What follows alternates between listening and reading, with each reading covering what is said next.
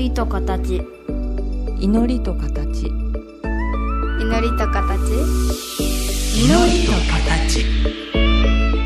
この番組は真言宗僧侶天野幸雄と大原美術館の柳沢秀行が祈りの世界その世界が形となったアートのあり方をテーマに言葉を織りなすトーク番組です目に見えないけど感じるもの。それが祈りの世界。その世界が形に転じたアートの世界。全く別分野で活動する2人の少し不思議で面白深い問答にお付き合いくださいませ。祈りと形。皆さんこんにちは。祈りと形の時間がやってまいりました。お相手は倉敷中島幸三寺天野幸雄と大原美術館の柳沢秀幸です。お願いしおます。願いいたします。埼玉出身です。ね。私がね。そうそうそう。いや埼玉の人とねすごく最近つながりが多くてですね、はい。まあ埼玉の地名言われても距離感が浮かばないわけですな。ああでしょうね。うん広いしね。う、んえーいろんな市町村の名前があるんでね。う、ん。うん、でもね調べてみると工房の水なんて言ってね、うん。えー空海さんの言われがあるあの井戸があったりとうか、ん。えー結構あの真言宗的に信仰熱心な県だとうんいうことに気づけたりするんですけどね、ありがとうございます。うちの実家の墓も真言宗のお寺さんですので。ああもうありがとうありがとうございますえーそうか。私今あの囲碁習ってましてね。はいはい。囲碁の先生も埼玉の先生なんですよ、ほう、はい。い今在住ですか？在住ですね。えオンラインで習われるんですか？はいあの大沢麻也さんにねはい。あの囲碁チャンネルとかの司会とか解説とかしてるうん。方がねうん。あーいつ頃からかなご主人が私のリモート講座を受けてくれて、うんそしてマンダラっていうのがあるんですよ、マンダラ、このマンダラに体操マンダラと混合界マンダラと言いまして、うん。混合界というのはクエマンダラ9の集まりと書くマンダラがあるんですよ。うん。このマンダラと囲碁がうん。ものすごくこうなんか哲学的につながってるっていうことを、うん。えー周りによく聞かれるそうなんですね。うん。でそのマヤさんがあのすいませんが混合界マンダラの解説を個人的にしていただけませんでしょうかとか言われて、うん。で時間を割いては、あの資料を用意してうん。リモートで勉強会をやってるんですけれども、はい。いかんせんこちとらうん。囲碁のルールがなんとか分かるレベルでございましてうん。囲碁に転化して話せないんですよ。まあしょしょうがないですよね。そうすると今度は囲碁をあちらが教えてくれるという現象が始まりましてでやってみるけどまあ全くもってあの小さなマスというかねあの、はい。基本式ではなしに9マスのやつでやってみるんですけどうん。それでも難しいっていう話をしてたらやっぱり関東埼玉ものすごくこの囲碁将棋のねうん。競技人口が高いんだという話を聞いて、うん。だから柳沢さんもするのかなと思って振ってみたんですよ。すいません。全然やりません でも今気になる一言を言われましたね。でも今のなんか全部答えを言い尽くしたようなこういうさんの語りだなと思って伺ってたんですけどほマンダラを解説するって言ってもううん。解説をするための局面、レイヤーって僕つい言っちゃいますけど、うんものすごいありますよね。うんある。で体操の方体操界のマンダラっていうのはどちらかというと心臓を中心として血液が流れてみたいな、うん。物事の道理というか物質的なものを表現しているものですよね。うん。で混合マンダラっていうのは9のセクションに分かれてうん。一つ一つにドラマがあるんですよ。うん。でこの改造界のマンダラと混合界のマンダラできた時期も全然違うわけよ。うん。根本経典も違うわけよ。うんそうすると両方をお話ししてても矛盾が生じるんですようんでこれをまたアートで見る人も出てくるわけですよ、マンダラぐらいになってくると、うん仏教アートとして見てくれるんですよね。はい。これが混同してしまうと、もう前へ全然進まんという。うん。うん、ですよね。あのー今もね、だから僕なんかはよく作品は多様な情報体って言い方をしますけれども、はいはい。そしてその作品を観察すれば分かる情報と、うん。どんなに観察しても分からない情報って言い方してます。で、うん。マンダラだったら例えば色とかがここが赤っぽいとか青っぽいとか緑っぽい黄緑っぽいとかね、色っていう着眼点もあるしうん。でそれが現象として色が塗られているとか補色であるとかっていう現象もあるけど、うん。一方そのそれぞれに意味があるわけですよね色彩に。意味があるんですよ。意味があるんですよね。はい。でさらに言うと形、うんうん。鋭い形凡庸な形なんかいろんな形容詞もあるけども形にもまた意味があるわけですよね。はい。でそういう作品を観察すれば分かる情報もあるけども一方その元となる競技今2つは違うんだっておっしゃったけども、その競技っていうのはマンダラを見るだけじゃ分からない情報だと思うんですよ。そうそう。だから、うんえっと、右左挟むような格好でうんお堂に掲げて、うん行者が真ん中の来藩いうところに座って、うん手法をすると初めてこの2つが通い合う。う んというのであるから、うん。真ん中でアジャリという立場になってめでないとわからないことがいっぱいあるわけですよ。うんこれを図だけで説明しようと思うと学者の先生になってくるともうん。う理屈は分かってるけどなかなかねっていうそういうものでねね。この旅うん。も読み漁ったけども、合点がいくものが少ないです。うん。でも、うん。僕が本当にこの番組の一番最初にああそうかって気づかせていただいたのが仏像があったり、まマンダラのような絵画があったりしてそれと相対する自分っていう2つの関係だけでものを見てたけれども、うん。理解しなきゃとかあそこから何か啓示を受けなきゃとか思ってたけども、うんうん。実はそうじゃないんだよっていうことをね教えていただいて、まさにそこで自分が身を置くことあるいはお祈りをすること行に取り組むことによって見えてくるものもあるわけですよね。ただうん、何も興味がない人がぼんやり見ても神秘性を感じるっていうものと考えていくと、うん。仏像はねやっぱし祈りの入り口に立つものやと思うんですよね、う祈んいきっかけ。うん。でね曼荼羅はねきっかけではないなってつくづくこうあの人にお話ししてると思うんですね。うん。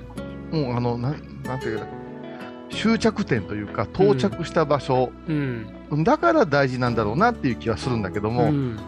これが空海様曰くうん言葉で説明できへんから図像にしてるんやっていうことを天皇に提出してるわけですから、はい。これを私たちが言葉で説明しようとするのはむちゃくちゃ、まあ、ナンセンスではあるなとうん思います。ですよね。で、はい。まあこういうさんもその囲碁の先生も、はい。うんいずれもその言葉でお互い理解要するに、うん、知識言語として伝達できるものじゃないっていうのは分かってるけども、一方こういうさんはこういうさんで囲碁の世界のまとめ上げ方っていうのを学ばないと伝えられないだろうしうん。あちらの方もおそらく言葉で説明できることだけじゃないんだというのは感覚的に分かる。そして自分の囲碁の世界に何かつながるものがあると思うからマンダラに近づいてきたわけですよね。うん。ただね、うん。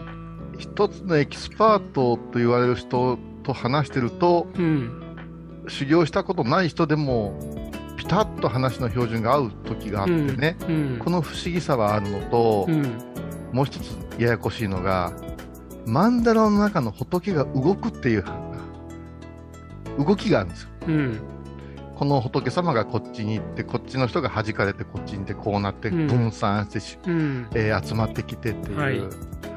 こんな話しても誰もわからんでなと思いながら触りで喋りますとやっぱ囲碁の石の動きってあるじゃないですか。はい。法則。うん。それに当てはまります。そこをもう少し詳しくなんて言われると、うん妙に焦ったりするわけですよ。うん、でもまさにもうこれ私からするとこの番組の中でずっとお話伺わせてもらってて、うん。なんとなく感覚的に分かっているところは、うん。うん、多様な情報体といっても一個一個の情報をただ単にこれはこうだこれはこうだこれはこうだではなくてはい。そういうさまざまな情報をまとめ上げて把握していくっていうところがすごい重要なんだろうなっていうのとうん。あとそのまとめ上げた姿はまた一つの絵柄にポンって固定されるんじゃなくて、うん。そのまとめ上げて常に変化していくような感覚があるんだろうなっていうのは、今までお話伺ってて分かってきてたつもりなんで、まあ、おそらくまとめ上げっていうところとそのまとめ上げたものは一つの形じゃなくて動いていくぞっていうその感覚なんじゃないかなと思いますよね。それから平面ではなしに立体で見えなくちゃいけませんし、うんそれから一マス一一マスに高さがあるんですよね。うんそんな話をしたら、やっぱ囲碁の世界もはい平面で戦ってないらしいんですよ。はい高さ、高低差で戦ったりしてるらしいうんですよ。うんうんだから、あ本当に多角的に物事を見る競技なんやなと思いますし、それから、まあ、あそれがマンダラにピタッと来た時に、こう分かった、ああいう喜びはひとしおなんだろうなと思って、えーまだ続いてるんですよ。まあ、おそらくその多角的っていう時は2次元3次元じゃなくて、うんまあ、オカルトじゃないけど第4次元的な3次元では捉えきれないところで語ってるんですよね、でしょうね、そうなってきますよねおそらく。それがなんか対極感とかいう言葉につながるのかなとは思ってるけどそれは僕は囲碁や将棋の世界に不明なので分かりませんけども、うんはい、ぜひ勉強してください。うん、まあここで1曲いきましょう。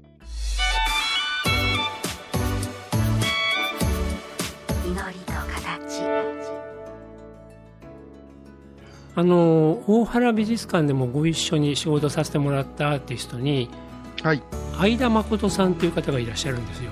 相田誠さん。うん。はい、で結構あの現代美術界隈のみならずあの名前はよく知られてる作家さんなんでアーティストなんですけども、はい、あの相田さん文章もよく書かれる人で、はい。この前っていうかつい最近「生と芸術」っていう本を書いたんですね。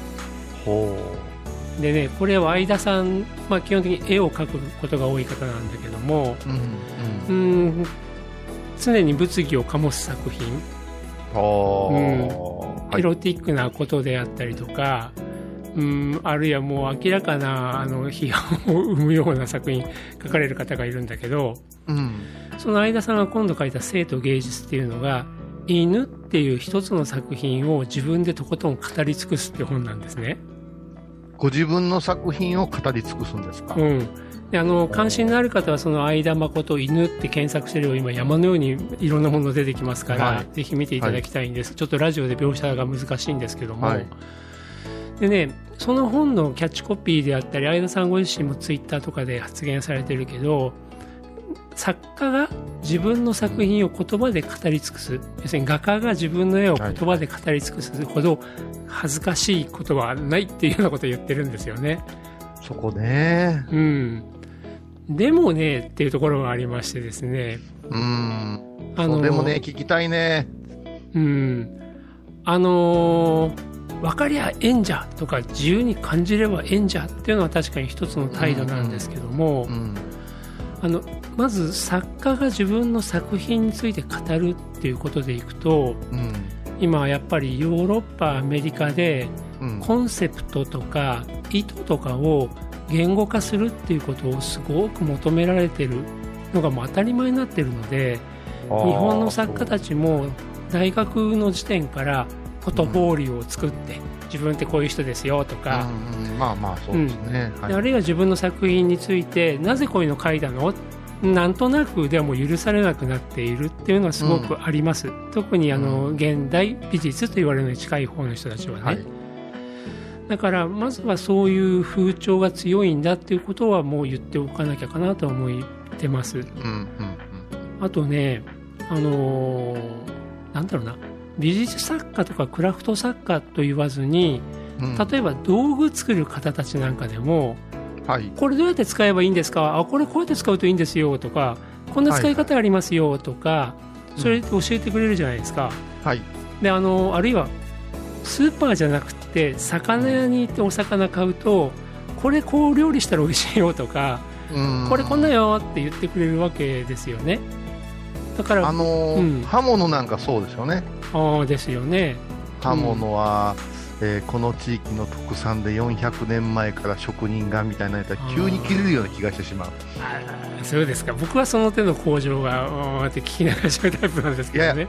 みんなその手の工場でしょう。だだって、うん。お寺だってそうでしょ、うん。何年前ですか？意外と若いですねって。何を基準に若い言うてんねんって思うもん。うん。うーん。だかららあるなそう言われたらあるある。まずねまずまずそこをまずそこを、あの整理して分けなきゃいけないと思ってるんですよ、うんなるほど。うん。本当にどう使えるよとかどう役に立つよっていうようなもう実用的なことを言葉で伝えてくれる場合とうん。いわく因縁伝承、ううんん、いわば自分を箔付けするための言葉。うんでもちろんそれはこう切ったらよく切れるよっていうのも箔付けかもしれないけども、うん我が寺はもう経ってから創建500年経ってとかうん。うんかつてなんちゃらっていうのはあんまりいいんじゃないって僕なんか思うんですよね。うんだからさっきのあの作品を見て取り出せる情報と作品をどんなに見ても取り出せない情報って時に、な。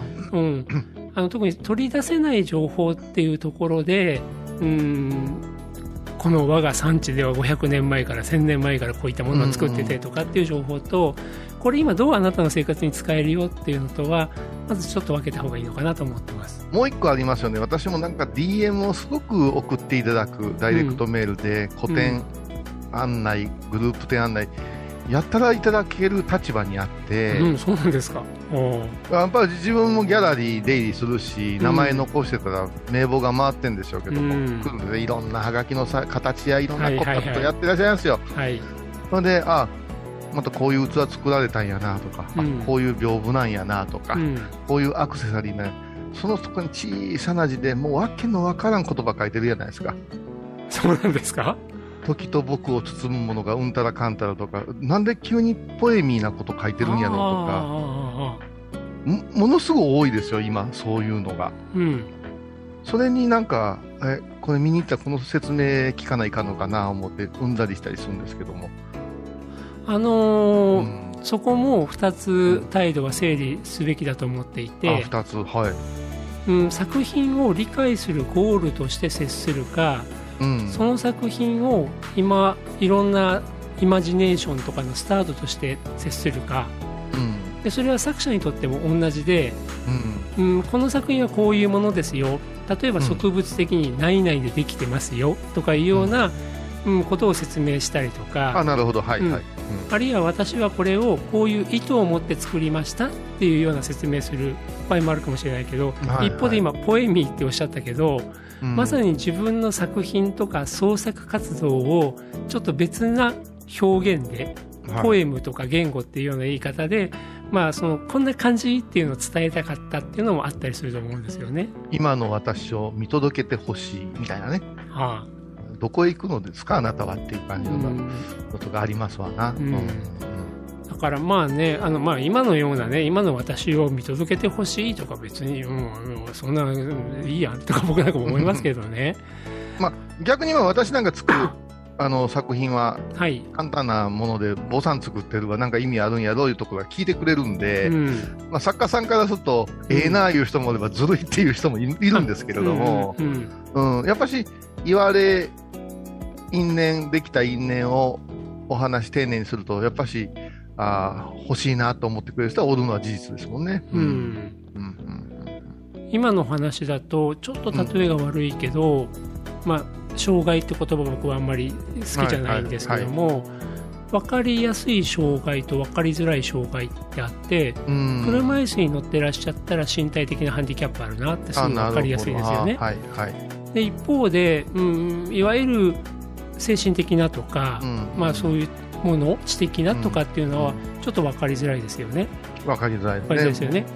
見た感じでね、うはい。こういうさんの場合も身なりをすいません外見拝拝見するだけでもあお坊さんだなって分かってしまうし、そうですね。まあ、キャ,、うんキャラ作りのようなところはあると思いますよ。それはあると思いますよ。でうんかかつ作られるものがもう仏様に近いもの仏様が作られてたら、ねはいはいまあ、ある意味非常に分かりやすいところから話が始まるからそう。分かりづい。らい人からするとちょっとずるいなっていう言葉が出ちゃうんでしょうね。あよくそれはなんか遠巻きに言われてるなと思うし、うんうん、でもこんなに単純なもの作られてるのにもっと普通に見ててええん違うかなっていうようななんかその根本的なところで、うん、やり合っちゃう時はありますけどね、うん。あとまあ障害の方の話結構相談を受けるんですよね。あの、うん。クリエイトアアーティスト的な、うん。うん、それを先に出すんか出さんのかみたいなのあるじゃないですか。ああまあまあそれはね。うん。うん、それが作品、すっごいさいい作品だねって思うときに、うん。うん、後で伺うと、ああ、なるほどはあるけど、聞く必要なかったかもねっていうんで、これ、帳消しにはならないから、うん。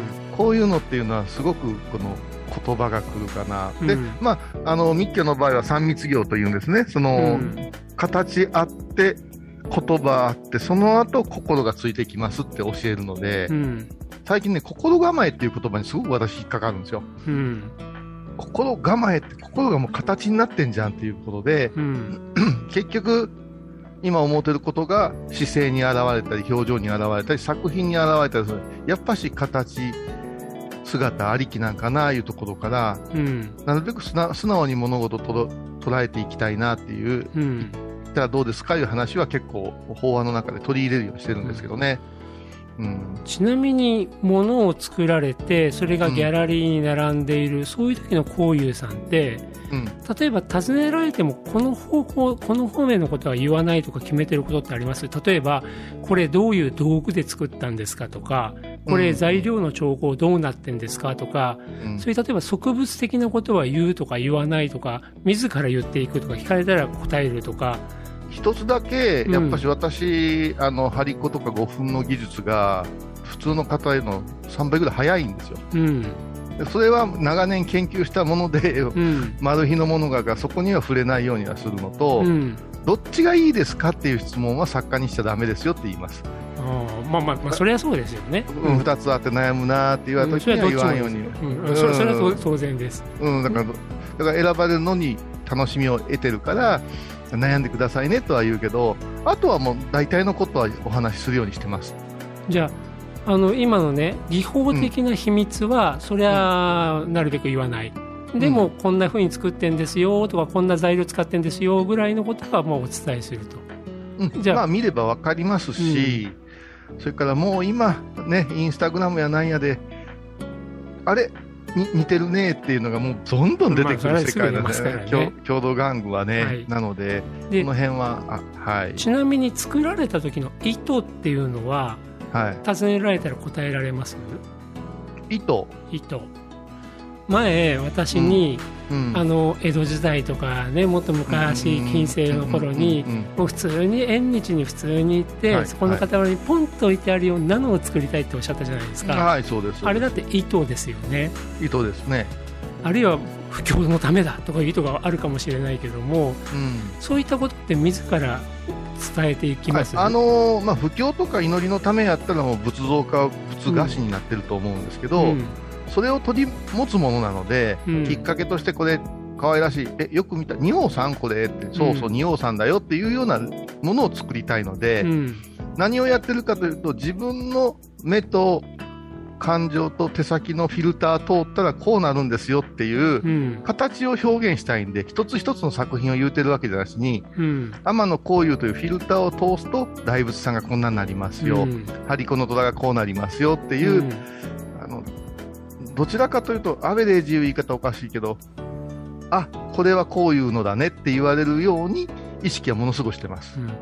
あのね作り手であるこういうさんとしてって今お話伺ってたのが、うん。おそらくもうこれはどうしていただけると思いますけども人に言ってなんだか分かんない話言葉にしていくのはもう花から別にどうでもいいよと、うんあと単に自分の思いの垂れ流しはもうやめてくれと、うんうんうん、でもやっぱり積極的に言葉を投げかけていくタイプの人もいれば聞かれれば言う方もいるし、聞かれても絶対何も言葉発しない人もいたりする。うん、でそれが相手のために、まあ、セールストークに近いところもあるけどやる方もいれば自分のここにあるものの、うん、なんだろうなどうしてもやむにやまれずもう語っちゃう人っていうのもいたりするから僕からするとその作品について作者が語るっていうのは、そんなにシンプルにまとめられないなって思ってるんですよね。あなるほど。まあ、私のデビューのきっかけは、あの、目で見る法話っていうので作品を発表したので、うんそのあたりは、まあ、この絵はですねっていう風なとこからお話の展開ですよね。紙芝居の一枚のような、フリップのような役割もあったので、うんあんまり偉そうなことは言えませんけど、うんまあ、確かにギャラリーで在廊してたら、それを求めてくる人も結構多いですよね。まあ、あのこういうさんがどういう意図で作られているどういったふうに作られどういう材料ややり方で作られてる、でこれは私今までだいぶお伺いしてきてだいぶ分かってたんです分かってるつもりなんですけどあも、はいはいはい。でもやっぱりねあのまた改めてものとそれを作った人の語り言葉っていうことはちょっと広い問題なんでどっかでまた別のところで話をさせてもらえたらありぜひがたいなとまたいろいろ思います教えてください。いえいえありがとうございましたはい。今回のお話いかがでしたか？祈りと形は毎月第1第3木曜日のこの時間にお送りします次回もお楽しみに。